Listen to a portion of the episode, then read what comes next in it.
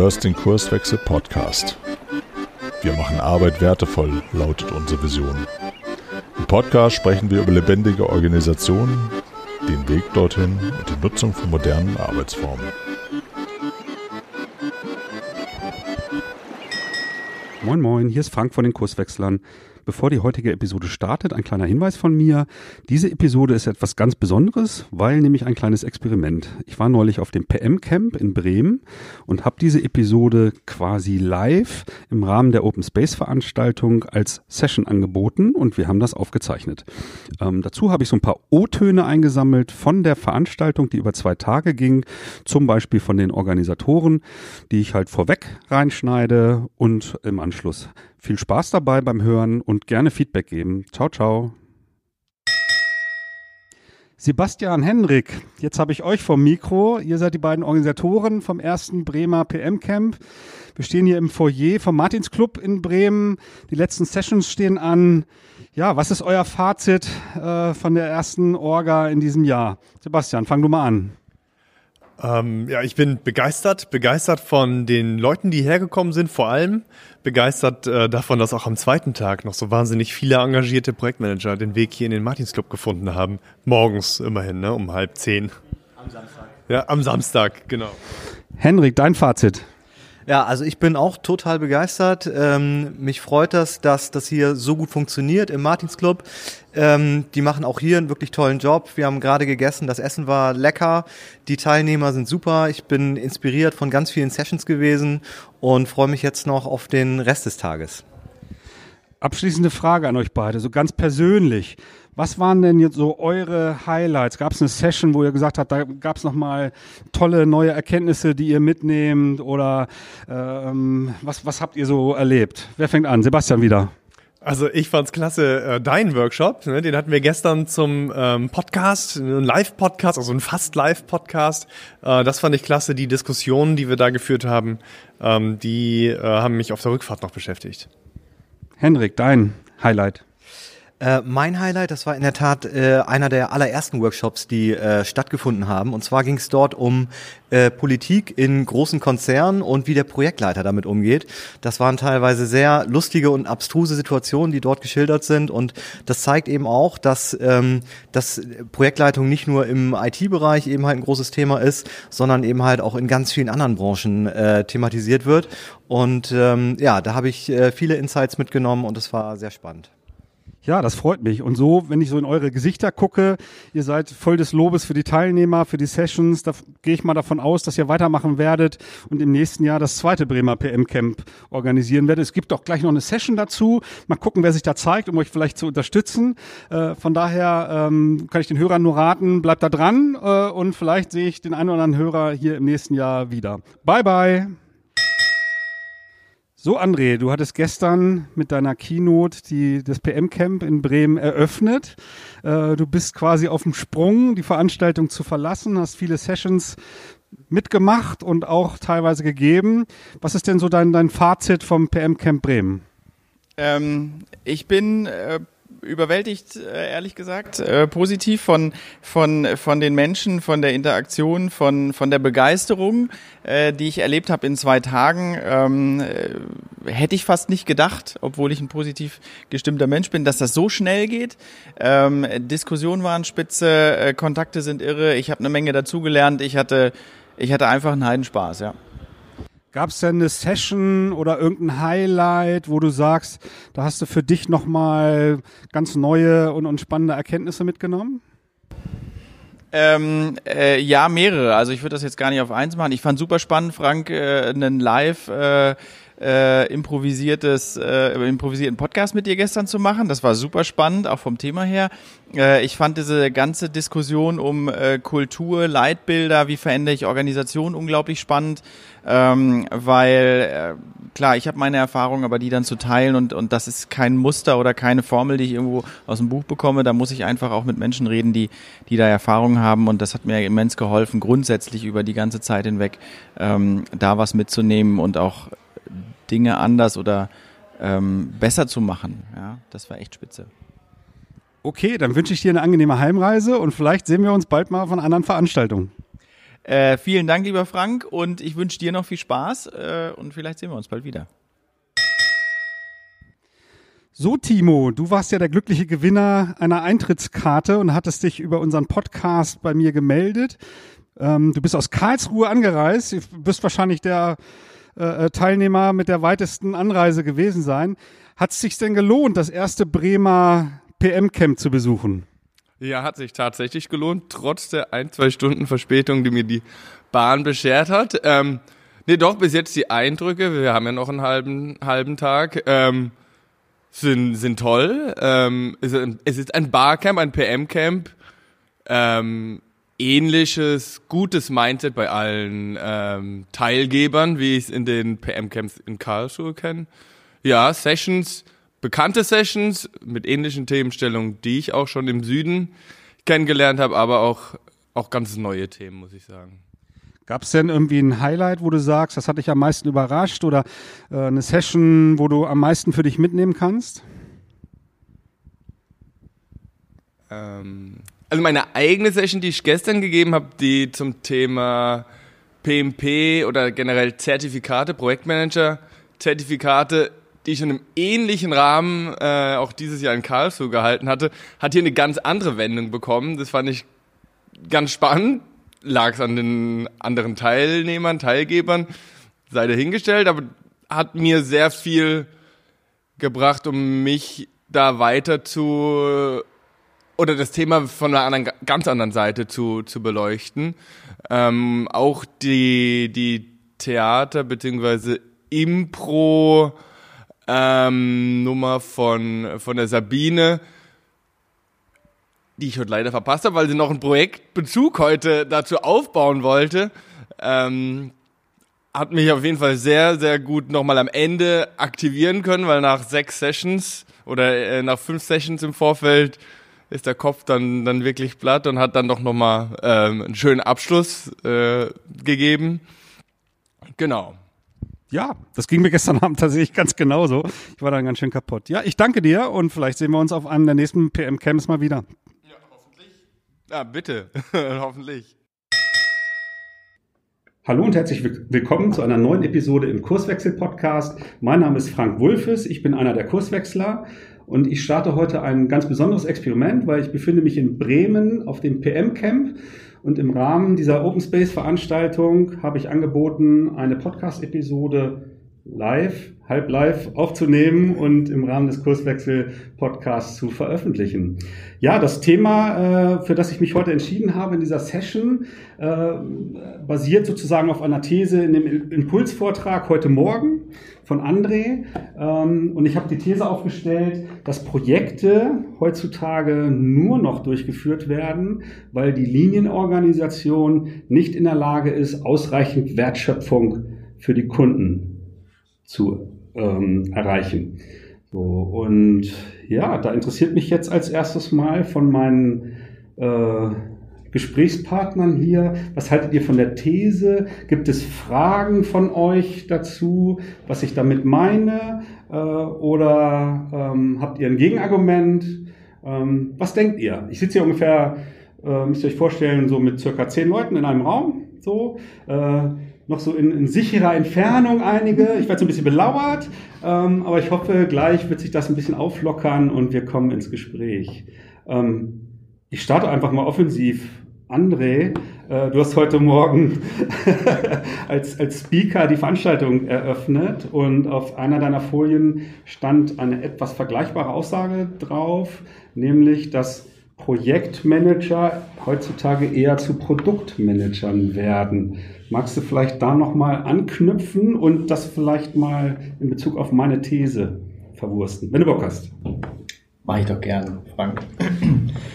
ähm, ja, genau. Ich, äh, ich hatte diese, diesen Impuls heute Morgen so in den Raum geworfen. Ähm, bin übrigens auch ganz stolz, Teil dieses PM-Camps zu sein und einen Kurswechsel mitzumachen. Ähm, ich, ich glaube, dass die Herausforderungen, die uns heute gegenüberstehen und das auch besonders großen Unternehmen, ähm, diese Planbarkeit. Äh, das ist nicht deterministisch vorhersehbar, was, was wir tun. Und äh, wir leben aber trotzdem äh, fast mit, mit einer Hälfte äh, noch in dieser Welt. und äh, versuchen das an manchen Stellen krampfhaft äh, in sinnvolle Päckchen zu, zu äh, aufzuteilen und, und irgendwie funktional aufzugliedern.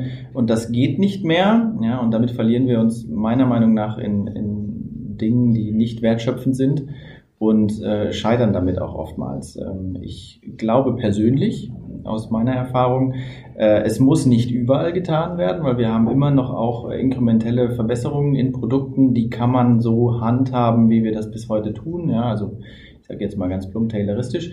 Ähm, aber es gibt viele Punkte, ähm, wo ich glaube, dass wir diese Strukturen ähm, auflösen müssen in, in dedizierten Teams und ja auch aus einer Linienorganisation zusammenbringen, so dass ich über die Entstehung, über die Wertschöpfungskette äh, bis zu einem fertigen Produkt die Leute, die ich brauche, wirklich auch äh, physisch zusammensitzen habe. Und das kann auch darüber hinausgehen. Ja? Ähm, ich, ich würde gerne auch noch mal ein bisschen ausholen, wie ich denn zu dieser These gekommen bin, weil ich erlebe in vielen Organisationen, in denen ich aktiv bin, ähm, erlebe ich Projekte, die aus einer Linienorganisation die halt, du hast den Begriff tayloristisch, ich würde es jetzt so als pyramidenartig mit Geschäftsführung, verschiedenen Hierarchieebenen und den Indianern äh, aufgebaut sind, wo dann Projektteams auf Zeit in der Regel zusammenkommen, weil ich ja die unterschiedlichsten Kompetenzen aus den Silos zusammenrufe, um eine Aufgabenstellung, sprich ein Projekt zu bearbeiten. Und ähm, für mich ist diese, diese Zusammenkunft dieser Menschen als Team, um gemeinsam, also mit den zusammengeschalteten Gehirnen, weil einer nicht mehr in der Lage ist, heutzutage alleine Problemstellungen zu bearbeiten. Deswegen machen wir ja auch Projekte oder haben wir schon immer Projekte gemacht. Ähm, aber dass genau dieser Teamfaktor heute eine viel, viel größere Bedeutung hat als vielleicht noch vor Jahrzehnten. Ähm, und ich glaube daran, dass ähm, wenn ich immer wieder neue Teams zusammenbringe, dass es halt einfach viel zu lange dauert, ähm, bis diese Teams ähm, sich so über diese Teamentwicklungsphasen, Norming, Forming und, und, und, so weiter überhaupt zu einer performanten Gruppe entwickelt haben. Äh, und es hat einfach viel, viel größere Vorteile, wenn ich halt ein festes Team habe und halt kontinuierlich an einem äh, Produkt arbeite. Ähm, das mag vielleicht ein bisschen befremdlich sein, weil ähm, es gibt sicherlich Projekte, die tatsächlich nur auf Zeit irgendwie abgearbeitet werden und dann, ja, was passiert dann mit dem Ergebnis halt? Ne? So oftmals werden dann die Produkte, die in einem Projekt entstanden sind, in eine Linienorganisation zur Weiterbetreuung übergeben. Das beobachte ich äh, sehr häufig. Aber ist diese Linie darauf vorbereitet? Da gibt es auch sehr viele hm, Fragezeichen äh, dran. Äh, es mag aber auch auf der anderen Seite natürlich Großprojekte geben, die tatsächlich nur so einen Einmalcharakter haben. Von denen rede ich jetzt gar nicht, sondern ich rede von diesen Projekten, die ich mache, weil ähm, meine Silos in der Organisation, wenn ich halt genau so aufgebaut sind, äh, bin, ähm, einfach nicht schnelle Entscheidungen beispielsweise treffen kann. Ne? Weil ich bin Mitarbeiter äh, in einem Projektteam oder in einem Linienteam und dann geht es über eine Hierarchie in einen anderen Bereich und dann wieder zu einem Kompetenzträger. So, das macht mich ja langsam halt. Ne? So, und deswegen glaube ich und beobachte ich, dass halt die Organisationen dahingehend umgebaut werden müssen, dass halt genau solche crossfunktionalen Teams ist so dieses, dieses Schlagwort, permanent zusammenarbeiten und ein oder mehrere Produkte, je nach Marktsituation, halt irgendwie kontinuierlich betreuen, erstmalig entwickeln, kontinuierlich weiterentwickeln und so weiter. Jetzt habe ich viel gesammelt, jetzt würde ich gerne nochmal andere Sichtweisen hören. Ich weiß nicht, wer sich gerade berufen fühlt. Ich gucke mal so in Gesichter. Der Hendrik. Komm mal vor, mir das Mikro reden? Ähm, ja, genau. Also Hendrik ähm, und ich sehe das, sehe das sehr, sehr ähnlich, dass es äh, absolut Sinn macht, äh, Teams kontinuierlich miteinander zusammenarbeiten zu lassen. Also du hast ja die Phasen schon angesprochen und eigentlich möchte man ja ein gut performantes Team haben, was sich eben halt über die Zeit auch entwickeln kann, was sich eben halt kennenlernen kann, was die Stärken kennt, was die Schwächen kennt, ähm, weil man eigentlich nur so gut gewappnet auch für Projekte ist und man weiß, ähm, wie eben halt auch die Umgebung tickt und man ähm, ja nur so performant meines Erachtens auch arbeiten kann. Aber ich glaube, die Wahrheit liegt auch so ein bisschen in der Mitte. Das ist so ein sehr ähm, idealistischer Ansatz, dass man das äh, so machen sollte. Wie gesagt, da stimme ich zu. Aber ich denke, es gibt auch Situationen, wenn man eben halt crossfunktional als Team aufgebaut ist, ähm, dass wenn manchmal Projekte reinkommen, die ad hoc aufpoppen, relativ groß sind, dass man da ähm, auch in der Lage sein muss, diese Teams zeitig ein Stück weit nicht komplett aus, äh, aufzulösen, aber zumindest Teile aus den Teams rauszulösen, um andere Teams möglicherweise zu supporten, um dann ja, gewisse Lastspitzen in dem Sinne dann nochmal abzufangen, um sie dann aber ein Stück weit wieder zurückzuholen, weil ähm, das Schwierige ist nämlich, glaube ich, äh, eine, eine konstante Auslastung insgesamt hinzubekommen, weil Projekte, die haben ja einen Start und ein Ende und laufen ja üblicherweise nicht über die gesamte Laufzeit und äh, da eine Flexibilität herzustellen mit einer guten Auslastung, ich glaube, das ist die große Herausforderung. Mhm. Ich begrüße den Mario in der Runde. Ja, hallo, direkt dazu. Ich denke mal, das ist auch halt so ein bisschen der, der Hintergrund von diesem ganzen Aspekt, wie ich verstanden habe. Wie kurz- und langfristig betrachtet man Dinge einfach? Geht es da darum, organisatorisch zum Beispiel einfach irgendwas zu schaffen und dann ist es nachher geschaffen, Projekt zu Ende, super, dann machen wir das. Oder geht es darum, halt das Unternehmen permanent weiterzuentwickeln? Und ich glaube, das ist so der Aspekt, der da so ein bisschen mit reinspringt. Also einfach so von der, von der Ergebnisseite, von der personellen Seite ist halt auch die Frage, gut, wer spielt wie mit wem zusammen? Sollte das so eine Lotterie sein? Da wäre so ein anderer Aspekt, vielleicht nochmal so diese Führungsebene mit zu betrachten. Wie wird das Ganze überhaupt so zusammengehalten? Und wie führt es dazu, dass dann doch die richtigen Leute das machen und dass man sich nicht festfährt in immer den gleichen Kreisen, sondern vielleicht auch die Vielfalt nutzen kann, sind halt so ein bisschen zwei Dimensionen. Also was kommt dabei raus, was der Nutzen, was ist das Produkt vielleicht oder welche Leute spielen da zusammen, so als Ergänzung an der Stelle. Jens, deine Sicht dazu bitte. Ja, also ich habe, ich frage mich die ganze Zeit, wenn ich so euch reden höre, ähm, ich finde die Idee von Produktteams total großartig. Ich frage mich aber halt, wie dann zum Beispiel zentrale Funktionen abgebildet werden. Also was gehört dann zu einem Produktteam und was nicht? Okay, man kann sagen, sowas wie, keine Ahnung, Personalabrechnung, das ist dann eine zentrale Funktion und die mache ich halt nicht in das Produktteam. Aber wie sieht das zum Beispiel mit so einer IT-Entwicklung aus? Also wenn ich ein physisches Produkt verkaufe, brauche ich ja ähm, irgendein CRM-System oder ERP-System oder irgendein IT-System im Hintergrund, das so als zentrale Funktion für alle meine Produkte entwickelt wird. Und die Anpassungen daran, gehören die dann auch noch zum Produktteam?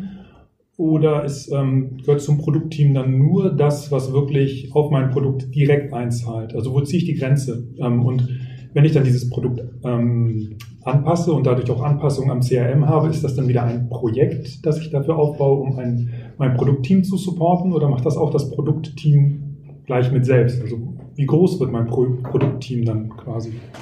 Ähm, also ich persönlich habe da eine Sicht drauf. Und zwar die Sicht ist, es gibt natürlich keine Blaupause, ne? dass ich jetzt irgendwie für jede Organisation da einen Schlüssel habe. Aber wenn, wenn ich, ähm, sag ich mal, mir eine Organisation vorstelle, die halt eben nicht von oben nach unten gedacht ist, sondern vom Markt aus gedacht ist, weil die Kunden bezahlen ja schließlich unsere Gehälter und ich eine Kreisorganisation mir vorstelle, die von außen nach innen sozusagen aufgebaut ist, dann habe ich Produktteams, die sozusagen in dem äußeren Ring einer Organisation, ne, also das sind äh, Kreismodelle, die kann ich in Büchern nachlesen äh, und und und. So, und diese, diese Teams in der Peripherie mit direktem Marktzugang äh, ähm, äh, haben sozusagen direkt die Wertschöpfung für den, für den Markt. So. Und zu deiner Fragestellung, genau diese Abgrenzung ist halt nicht direkt zu beantworten. Ich muss halt genau herausfinden, vielleicht ausprobieren, welche Kompetenzen habe ich in meinem äußeren Team, was direkt am Markt agiert und was muss vielleicht innerhalb der Organisation als ich sag mal, Zentralteam, was dann halt wie so, eine, wie so ein interner Dienstleister wiederum ein, ein Produkt entwickelt, vielleicht für mehrere Peripherieteams in meiner Organisation. Das ist äh, zumindest denkbar. Ähm, aber welch, wo da genau die Abgrenzung ist oder so, das lässt sich pauschal natürlich nicht sagen. Ne? Zu deinem Beispiel, ähm, natürlich kann es sein, dass die IT sozusagen Zentraleinheit ist als zentrale interne Dienstleistung. Es könnte aber auch sein, dass ich ein Produktteam habe, was die IT-Kompetenzen halt schon mit an Bord hat und komplett eigenständig das Produkt einschließlich IT äh, entwickeln kann. Ne? Das, je nach Größe, je, ne, so, das muss ich halt dann halt irgendwie schneiden. Und natürlich, wenn ich so, so, so ein riesen Riesenprodukt halt irgendwie zerlegen muss, um halt auf Einheiten zu kommen, die halt eben nicht aus 30, 40 Personen besteht, sondern tatsächlich aus schlagkräftigen Teams von sechs bis zehn Personen, sage ich mal, was ja so im allgemeinen Sprachgebrauch so die ideale Größe von, von Teamzusammenarbeit darstellt. Dann muss ich halt gucken, ähm, wenn, wenn Produkte über mehrere Teams äh, entwickelt wird, wie funktioniert diese Koordination. Ne? Also das, das braucht es natürlich. Wenn ich nicht in der Lage bin, meinen mein Gesamtauftrag halt in so schön kleine Produkte zu zerlegen, äh, dass sich das so realisieren lässt. Ja, also da, immer da, wo ähm, es um Softwareprodukte geht, finde ich, kann man diese Modelle immer wunderschön drauf ähm, anwenden. Immer dann, wenn es um um physische Güter geht. Also wenn ich ein, ein, ein, Produkt in ein Regal stellen möchte oder ein Produkt vor Ort beim Kunden installieren möchte, da, da fehlt dann, also fehlt mir immer ein bisschen die Fantasie, ähm, wie weit das gehen kann. Oder andersrum, die, nicht Fantasie, die, ähm, die Erfahrung ähm, im Markt, in Büchern, wie, wie mache ich das denn dann? Also ne, gerade die Kreisorganisation, da gibt es halt tolle, tolle ähm, Beispiele zu, die sich aber sehr, sehr oft um Softwareprodukte drehen. Aber wenn das dann halt, ähm, ne, ich möchte mein, mein physisches äh, Produkt irgendwo bereitstellen, also wie, wie mache ich das dann? Jetzt habe ich ja gleich zwei. André hat sich zuerst gemeldet.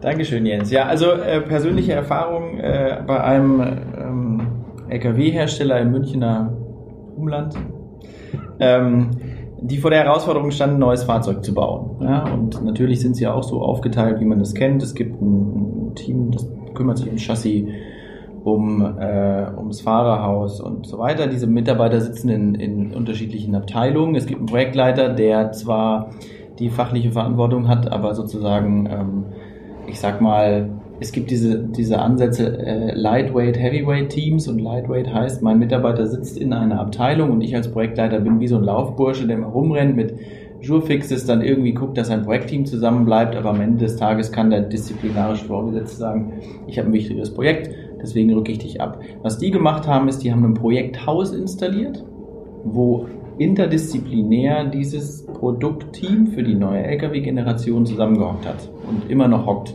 Ja? Das heißt, wir reden da von, von 40 Leuten, die von der Kabine bis übers äh, Chassis, über Motor wirklich dort sitzen.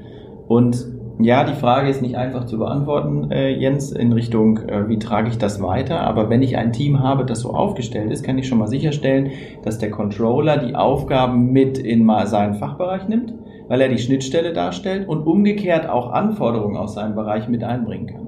Das heißt, ich habe äh, dieses Frontloading von Anfang an, weil ich wirklich auch sicherstelle, dass alle Leute bis zur Produktion von Anbeginn dort zusammensitzen, die richtigen Anforderungen stellen und sie auch so dediziert äh, äh, über den Zeitraum zusammensitzen, dass diese Ver Verknüpfungen sich aufbauen. Jeder wusste in diesem Team, was der andere macht, ja, auch wenn es ein EE-Entwickler ist und der andere ein Con äh, Controller, ähm, dieses, dieses Alignment, ja, dieses, dieses Abgeglichensein, das war vorhanden. Die große Frage ist dann, wenn das Produkt im Markt ist, löst sich das dann auf, ja oder nein?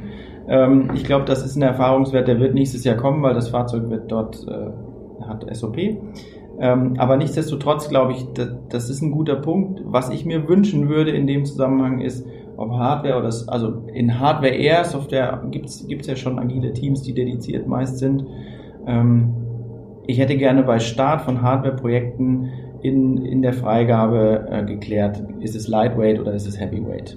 Mhm. Ja, damit ich wirklich sicherstelle, ähm, dass, dass ich Geschwindigkeit aufnehme und dass ich nicht den armen Projektleiter habe, der ein Versprechen gibt und den Erwartungen nicht gerecht wird, weil er im Grunde immer diesen Konflikt zwischen fachlicher Führung und disziplinarischer hat. Weil dann, dann braucht er nicht anfangen, da kann er eigentlich gleich gleich aufhören. Das zweite ist dann, wenn du das richtig machst, langfristig, dann wirst du auch die Gesamtorganisation wahrscheinlich Schritt für Schritt umstellen, dass du diese Strukturen ähm, äh, und dieses Ressourcenmanagement hast, ähm, dass du sowas abbilden kannst. Ne? Weil im fahrenden Betrieb in der Großorganisation solche Veränderungen vornehmen kannst du im Kleinen äh, und musst, das braucht Zeit, bis das dann wirklich äh, in die DNA übergeht. Aber das wäre super cool. Ja, vielleicht klappt das ja bei diesem Unternehmen.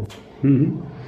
Mario, du wolltest noch was sagen. Also mein, mein ursprünglicher Impuls zu Software versus, ich sag mal, Hardware war eigentlich erst zu sagen, na grundsätzlich ist Hardware insofern vielleicht sogar einfacher, wenn man es so mal so 10, 20 Jahre zurück betrachtet zumindest, weil da gibt es irgendeine so Markteinführung, im schlimmsten Fall verschiebt die sich. Aber da hat man so mal so ein, wir fangen an, wir entwickeln was, am Ende ist ein fertiges Produkt und dann gibt es diverse Zwischenstufen. Also ich produziere nicht wirklich was, was auch immer das für welche sind. So Software ist ja eigentlich nie fertig. Das ist so ein fließender Übergang. Und ich denke mal, diese Schwierigkeit, die ergibt sich ja auch immer mehr in so Hardware-Produkten. Früher gab es alle zehn Jahre ein neues Auto.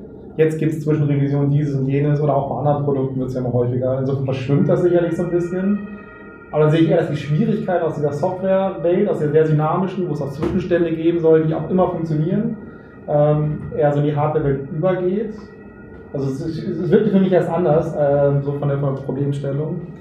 Was wir vorhin als Thema hatten, wie das Ganze überhaupt geführt wird oder so, das ist ja auch so ein zentraler Punkt. Also mir ist vorhin bei der Beschreibung erst so aufgefallen, wir haben diese ganzen P-Wörter, Projekt, Produkt, so in meinem Studium hieß sowas immer so prozessorientierte Unternehmensführung. Ne? Also zu gucken, okay, wo kommt das her, vom Markt, was sind die Werte, dass das so vorangetrieben wird. Und auch, auch hier bei sowohl Hardware und Software ist ja auch mal die Frage, was soll von Wert rauskommen? Ist das überhaupt allen Ebenen bekannt? Und wie kommuniziert man das alles? Ob man dann die drei Schritte so oder so macht, ist eine nachgelagerte äh, Schwierigkeit sicherlich. Ist auch wieder die Frage, wie vorhin, wie kurz- und langfristig das vielleicht. Oder braucht es dieses Management überhaupt oder kann man nicht diesen selbstorganisierten Teams vielleicht die Führung selbst überlassen, Ja. ne, als verteilte Führung oder ähnliches? Oh, der Sebastian schleicht sich hinter meinem Rücken hervor. Er proto- protokolliert eigentlich so ein bisschen mit, aber jetzt hat er auch was beizutragen. Genau, exakt. Mir schwirrt schon seit einer Minute ähm, im Kopf rum ähm, die Frage, wenn ich drüber nachdenke, Projekt, ähm, eine Projektorganisation oder eine Linienorganisation und warum brauche ich das eigentlich? Ähm, die Frage nach dem Reifegrad der Teams. Jetzt hast du gerade das Stichwort gesagt, selbstorganisierte Teams. Ähm, und da sehe ich immer wieder die riesengroße Herausforderung, gerade in, dem, in der Kreisorganisation, die wir gerade auch schon gehört haben, ähm, dass da eine ganze Menge Ein äh, Antrieb der individuellen Teile dieses Teams notwendig ist und nicht nur Antrieb, sondern auch äh, Disziplin, ja? Disziplin an, ähm, äh, an die Art, wie ich arbeite und einen Anspruch an die, an die Arbeit, die ich abliefere und aber auch ähm, die Offenheit, und damit bin ich wieder beim Thema Reife, ähm, die Qualität oder die Arbeitsergebnisse der anderen Menschen äh, offen kritisieren zu können und zu dürfen und das auch zu akzeptieren. Und da äh, bin ich an einem Punkt, äh, der mir heute auch ähm, äh, gekommen ist als Thema für morgen. Ähm, wie kann ich eigentlich gezielt den Reifegrad in so einem Team feststellen, messen und am besten auch noch äh, kontinuierlich verbessern?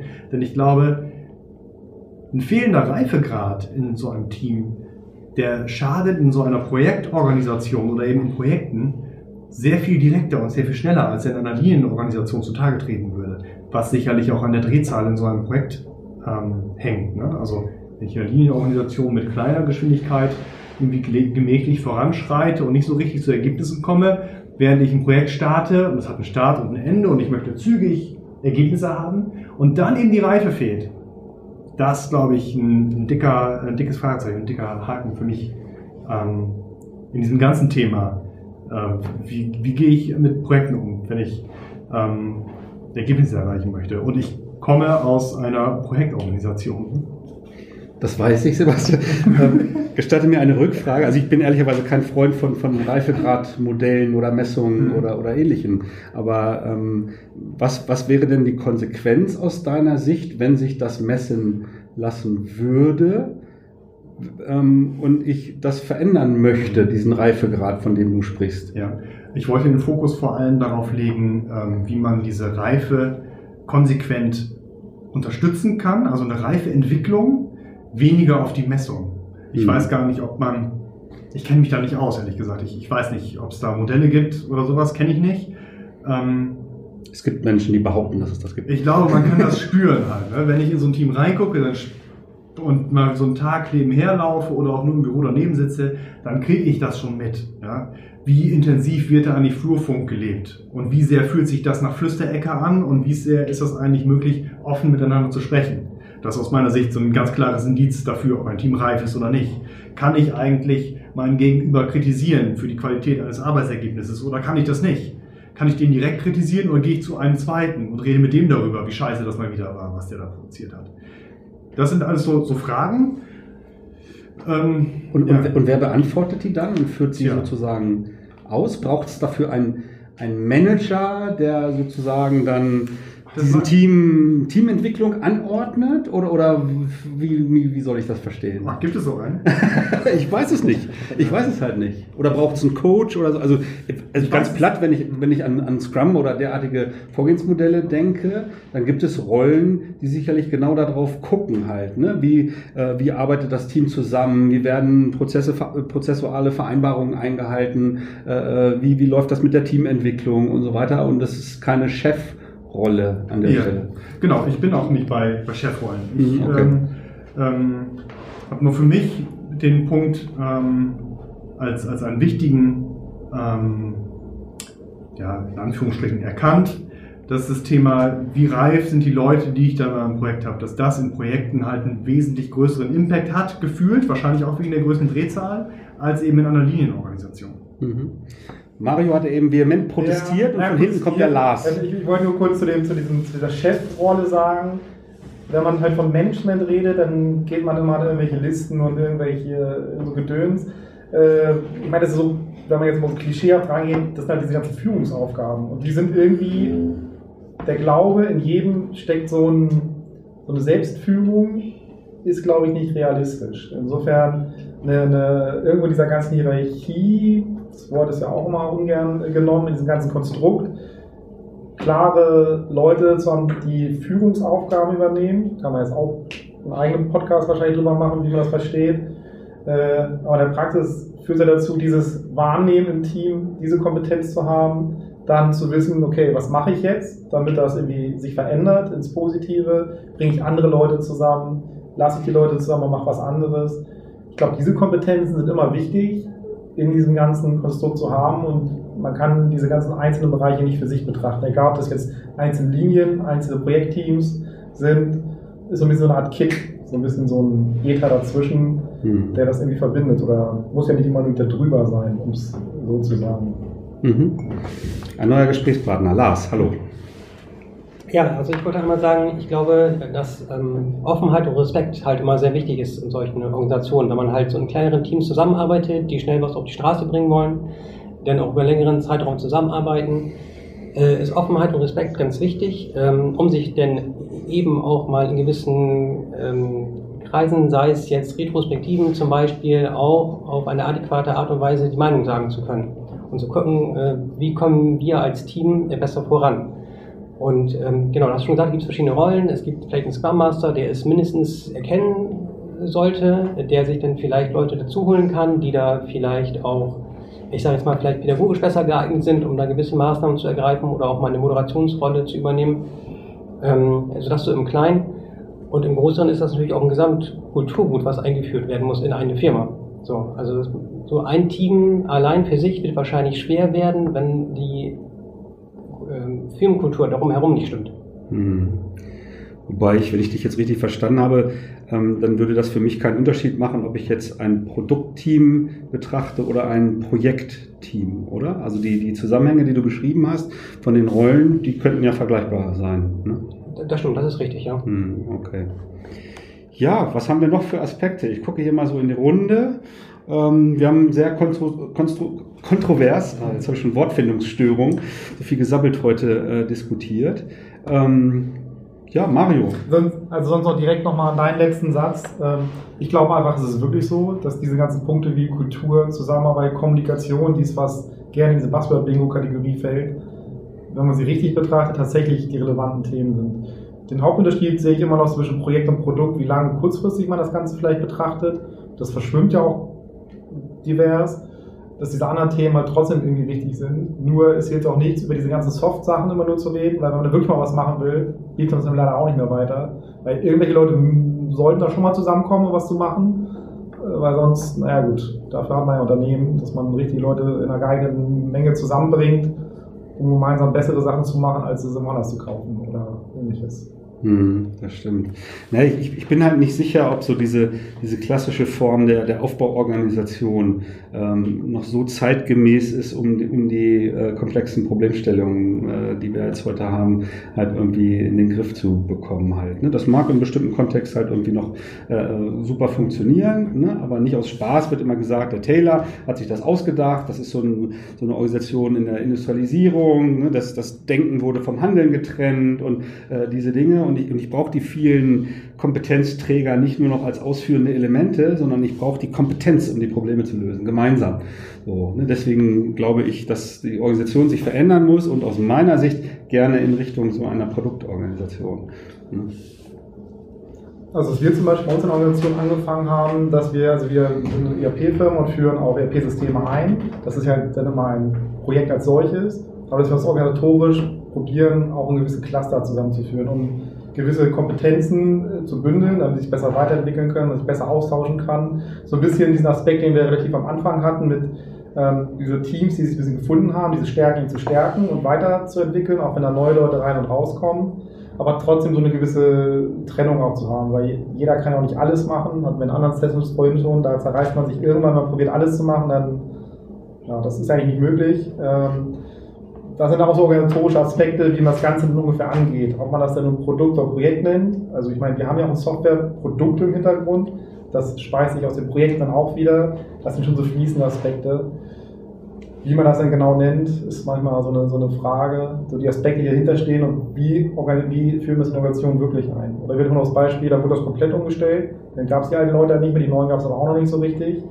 Ähm, ja, das ist dann eher die Frage, wie führt man sowas ein oder wo möchte man eigentlich hin? Und wie nennt man das vielleicht auch, dass das gut verkauft? Das ist dann immer auch die Frage. Was man da so drauf labelt, ist teilweise ja variabel. Wenn es betriebswirtschaftlich in Ordnung ist, der Kunde ja. zufrieden ist und die Leute Bock haben, dann ist es mir auch egal, wie wir es nennen. Ne? So. Jens, bitte. Ja, also ähm, ein Gedanke, der immer wieder aufflammt hier bei mir, ähm, ist die Fragestellung, mh, hm, wenn man Produktteams hat, dann verabschiedet man sich ja von den ähm, funktionalen Teams, also dass ich nach, nach bestimmten Funktionen meine Teams schneide, sondern ich baue diese crossfunktionalen Teams, dass ähm, ich quasi verschiedene Disziplinen zusammenhole. Ähm, die, die Frage, die sich da für mich stellt, ist, ähm, also das, das mache ich ja, weil ich feststelle, okay, ich kann, diese, ich kann die Aufgaben, die ich zu bearbeiten habe, wie zum Beispiel die Einführung eines ERP-Systems, ähm, da brauche ich halt nicht nur meine, meine Softwareentwickler für, sondern da brauche ich auch ein paar andere Funktionen für. Wie entwickeln sich denn dann die ähm, methodischen Skills weiter? Also wenn ich jetzt sage, ich habe zum Beispiel einen Vertriebler in einem Team, ich habe einen Entwickler in einem Team, ich habe ähm, einen Engineer in dem Team, ähm, also ich habe jede meiner Disziplinen, die ich für so ein ERP-Projekt brauche, ähm, vertreten. Ähm, ein Vorteil von diesen funktionalen Strukturen ist ja, dass ich sehr gezielt meine Leute weiterentwickeln kann. Das muss nicht wegfallen dann, aber es braucht wahrscheinlich dann etwas anderes. In, in meinem Kopf bildet sich dann so eine Matrix, ähm, vor der ich ein bisschen, ein bisschen Angst habe. Ne? Also ähm, wenn sich so eine Matrix bildet, ist es immer mehr Komplexität für alle Beteiligten. Also was meine ich mit der Matrix? Ich habe einmal eine Ebene der ähm, fachlichen Weiterentwicklung der einzelnen Skillbereiche, also Softwareentwickler. Ähm, aber ich habe meine, meine, meine Produktsicht auf, ähm, wie schneide ich mein Team. Ist das nicht nur ein Drehen meiner, meiner, meiner Hierarchie quasi? Also hatte ich beides nicht schon vorher? Vorher habe ich quasi jetzt in meinem Kopf gerade in der Querachse mein Produkt gehabt und in der ähm, Vertikalachse meine, meine fachliche Disziplin. Und wenn ich über ein Produktteam rede, drehe ich das quasi eigentlich. Und warum tue ich das? Weil ich eigentlich von meiner, meiner Zeit viel mehr, viel mehr Wertschöpfung betreibe in der Produktsicht. Aber ich habe trotzdem noch beide, beide Dimensionen. Ich verlagere nur den Schwerpunkt. Ist das so ein bisschen die Richtung, in die das gehen müsste, diese Diskussion eigentlich? Also, dass wir den Schwerpunkt verlagern? Ich kann nachvollziehen, was, was du meinst. Also wenn ich jetzt die, so eine Kreisorganisation beispielsweise vor Augen habe, sind das weitere Kreise. Also manche nennen die Communities of Practice oder derartiges, wo genau diese Spezialisten, um sich halt ähm, weiterzuentwickeln, halt in anderen Konstellationen durchaus treffen. Aber ich verlasse dadurch nicht meine Wertschöpfungssicht zum Markt hin durch, durch das Produktteam. Das wäre so meine Einschätzung dazu.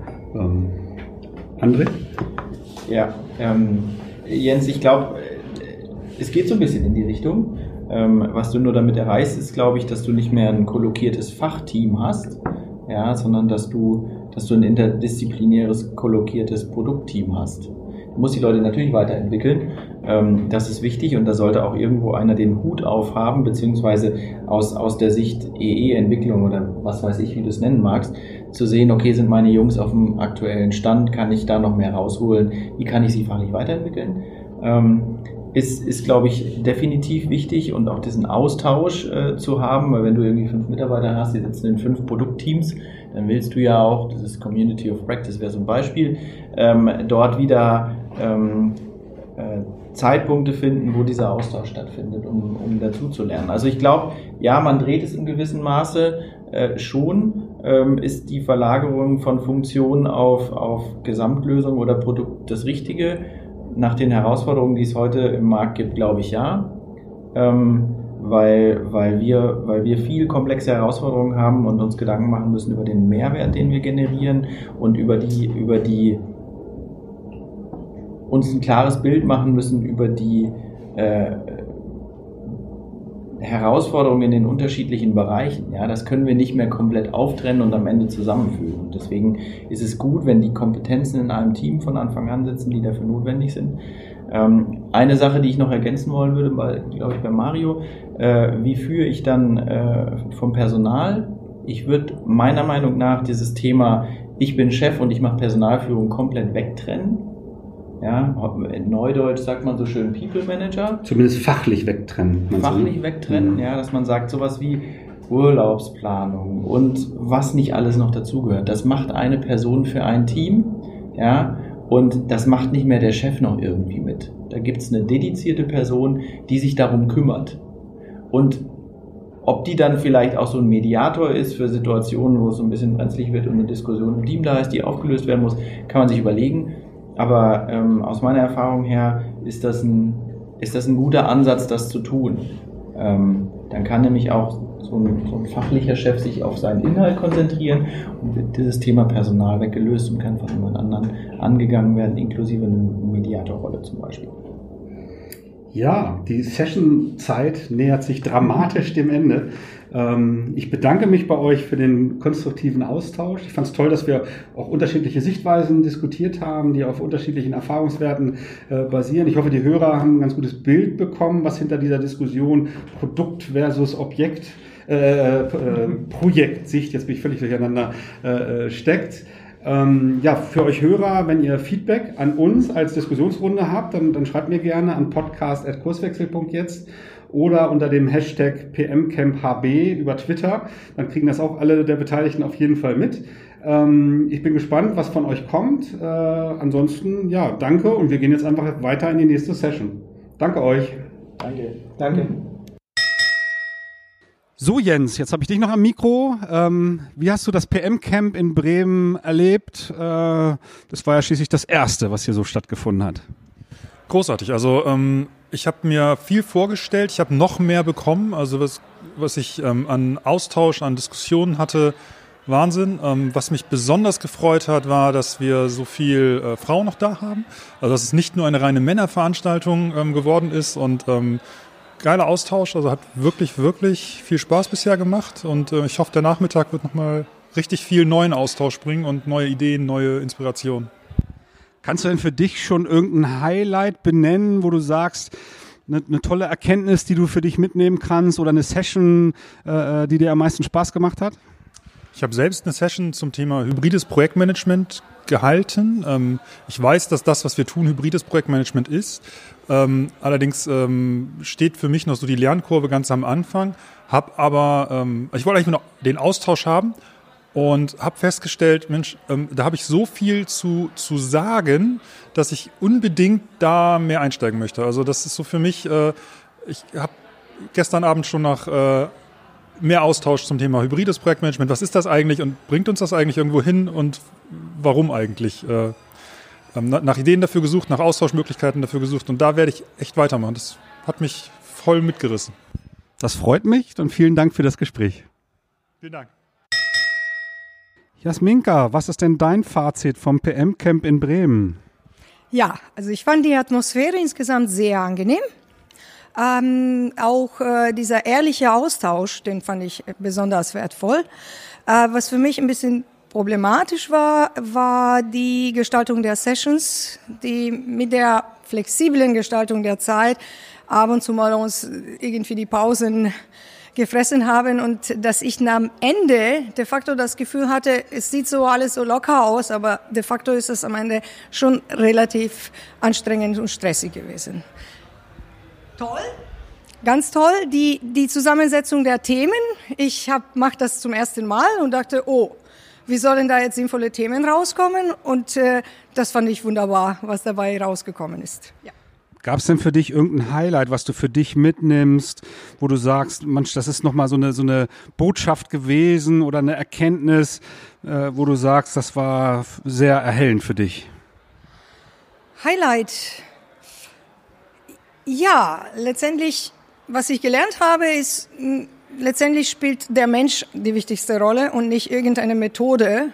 Und äh, wie man ein Team zusammensetzt, wie man im Team zusammenarbeitet, wie man ein Projekt erfolgreich äh, führt, da spielen die Menschen die Hauptrolle. Und äh, es ist äh, ein Trugschluss zu sagen, ich bin agil, deswegen sind wir besser, ich bin klassisch, deswegen sind wir schlechter, sondern die Menschen machen mit der Motivation, Zusammenarbeit äh, das Ergebnis. Ja, dann danke ich dir, das war's schon. Moin, auch an dich die Frage, wie gefällt dir das PM-Camp, das erste in Bremen bislang und gibt's Highlights für dich?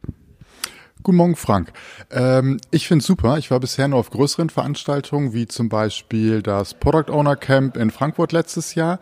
Das PM-Camp hier äh, finde ich auch sehr, sehr gut. Es ist anders als erwartet. Es ist viel ähm, intensiver, dadurch, dass es weniger Leute sind. Ähm, ein persönlicherer Austausch und ich finde super, dass nicht so viele Berater da sind, sondern ich sag mal Kollegen aus der Region, die ich auch so eventuell irgendwo schon mal gesehen habe bei anderen Meetups. Ähm, wie so häufig bei sowas die Highlights sind die persönlichen Gespräche drumherum.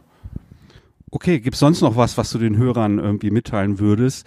Ähm, vielleicht die Empfehlung, äh, am vergle vergleichbaren Veranstaltungen teilzunehmen oder vielleicht doch noch irgendwie ein inhaltliches Thema, was dich besonders beeindruckt hat oder so? Äh, inhaltliches Thema, dafür bin ich gerade noch zu müde, muss ich gestehen. das muss ich erst noch alles verarbeiten, das Ganze von gestern und was jetzt auch heute vor uns steht. Äh, Empfehlung ist auf jeden Fall, vernetzt euch, ähm, geht zu solchen Events und teilt euer Wissen, um über den Teller, äh, Tellerrand hinaus zu gucken, um Erfahrungen auch außerhalb von eurer Blase und von eurem, von eurem Unternehmen mal äh, zu sammeln und zu teilen. Okay, ich danke dir. Hallo Sabine, auch an dich die Frage. Äh, wie findest du das PM-Camp bislang hier in Bremen? Gibt es Highlights für dich? Ähm, also bisher fühle ich mich super wohl hier mit den Leuten. Ähm, es ist für mich total spannend. Ich komme ja aus einem total fremden äh, Feld und ähm, ähm, also jetzt nicht direkt vom Projektmanagement, aber ich merke, dass ich so ähm, Art Gleichgesinnte finde ähm, dieses Format an sich ist für mich total klasse, der Austausch, auch ähm, ähm, Inspiration zu bekommen. Ähm, und ein Highlight, ähm, das ist ähm, ja, es ist eigentlich aus jedem Vortrag so ein kleiner Highlight. Also das heißt, ähm, wie kann ich noch ähm, sozusagen, wenn ich ein Problem habe, mit Menschen sprechen, ähm, die mich beraten. Da gab es zum Beispiel dieses Highlight, okay, ich drehe mich dann rum, wenn sie sozusagen Lösungen für mich finden, dass äh, sie nicht mich direkt angucken, oder wir uns angucken, sondern ich mit dem Rücken zu ihnen sitze. Das fand ich total spannend, diese Erfahrung, ähm, weil ich gemerkt habe, dass ich da viel aktiver zuhöre. Du hast selber zum Abschluss gestern am ersten Tag eine Session angeboten zum Thema Kunst und Improvisation. Wie war so dein Eindruck? Wie haben die Projektmanager so mitgemacht und konnten die sich einfühlen in das, was du so angeboten hast? Also war natürlich auch ein Highlight, weil ich mich gefreut habe, dass so viele doch mitgemacht haben, ähm, weil es ja doch, sage ich mal, etwas sehr aus der Komfortzone raus ist. Aber ich bin total begeistert, ähm, weil ich immer wieder merke mit den Impulsen, ich habe ja am Anfang auch Impulse gegeben, wie ich was machen kann, wie ich Bewegung ausführen kann und dass dann so viel rauskommt und sich sich doch sehr gut eingelassen haben und ähm, ja, ich hätte gern noch ein bisschen weitergemacht und hoffe, ja, mal gucken, ob es vielleicht heute noch Fortsetzung äh, findet. So. Ich danke dir, vielen Dank. Moin, wie ist denn dein Eindruck vom PM-Camp bisher? Gab es Highlights für dich? Ja, auf jeden Fall. Also das PM-Camp gefällt mir sehr gut. Die Veranstaltung ist schön organisiert. Es hat immer was Erfrischendes bei einem neuen PM-Camp zu sein, äh, wo man wieder neue Ideen kennenlernt. Am besten gefallen kann ich jetzt gar nicht sagen. Es waren so viele Sessions dabei, die mich beeindruckt haben, wo ich gern teilgenommen habe und intensiv diskutiert wurde. Die Teilnehmerrunde ist sehr gut durchmischt. Also von Branchen her und auch von der Altersstruktur. Insofern, ich bin sehr begeistert. Du hast ja Erfahrung mit anderen PM-Camps. Kann das PM-Camp in Bremen noch was lernen von den anderen?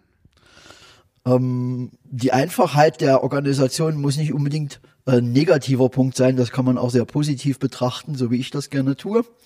Ähm, insofern, ja, man kann immer was lernen, aber ich würde jetzt nicht äh, in so ein Overengineering wie bei manchen Altcamps hineingehen wollen. Okay, ich danke dir.